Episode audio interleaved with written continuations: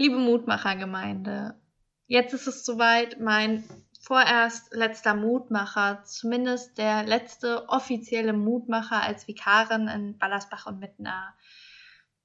Passend zum Abschied möchte ich heute den Tagesspruch lesen. Wie lieblich sind auf den Bergen die Füße des Freudenboten, der da Frieden verkündigt, Gutes predigt, Heil verkündigt, der da sagt zu Zion, dein Gott ist König. Steht bei Jesaja Kapitel 52, Vers 7. Ungefähr so beflügelt fühle ich mich selbst gerade. Richtig gut gerüstet, um auf meinen weiteren Weg zu machen und beglückt von all dem Schönen, was ich in 22 Monaten im Ballersbach und Mittenaar erlebt habe und was ich gestern in meinem Abschiedsgottesdienst nochmal erlebt hat, was sich da nochmal gebündelt hat. Ich fühle mich bestens gerüstet mit diesem Wort, das Heil verkündigt, das von Gutem spricht, das den Frieden ankündigt. Und was für ein schöner Dienst uns allen Christen, nicht nur den angehenden Pfarrerinnen, anvertraut ist. Gerade wenn man einmal genau darauf schaut, wie unsere Welt tatsächlich ist. Gestern in meiner Predigt habe ich festgestellt, dass Gott verspricht, alle Waffen zu vernichten. Zur Zeit des Propheten waren das nur aus heutiger Sicht, aber zu seiner Zeit schon schlimm genug. Streitwegen, Bögen und Rösser.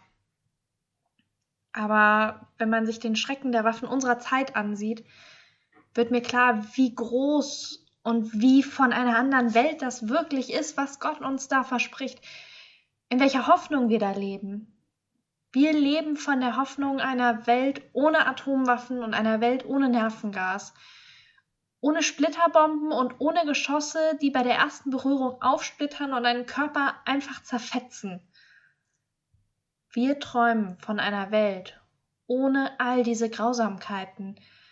Und davon dürfen wir erzählen, predigen und von den Bergen rufen. Das ist einfach unheimlich großartig.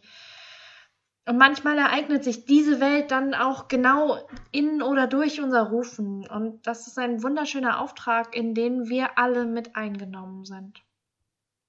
Ich bete, großer Gott, du König des Friedens. Wir hören, was du uns da versprichst. Und wir rufen, wir rufen dir entgegen, dass du kommst. Wir rufen, komm in diese Welt.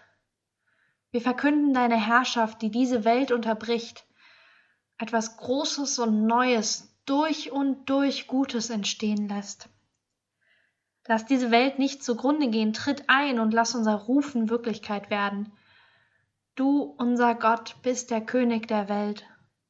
Deswegen loben dich alle Heere des Himmels und die Menschen auf Erden. Komm in unsere Welt, tritt herein und mach alles neu, so wie du es versprochen hast in deinem Sohn, Jesus Christus.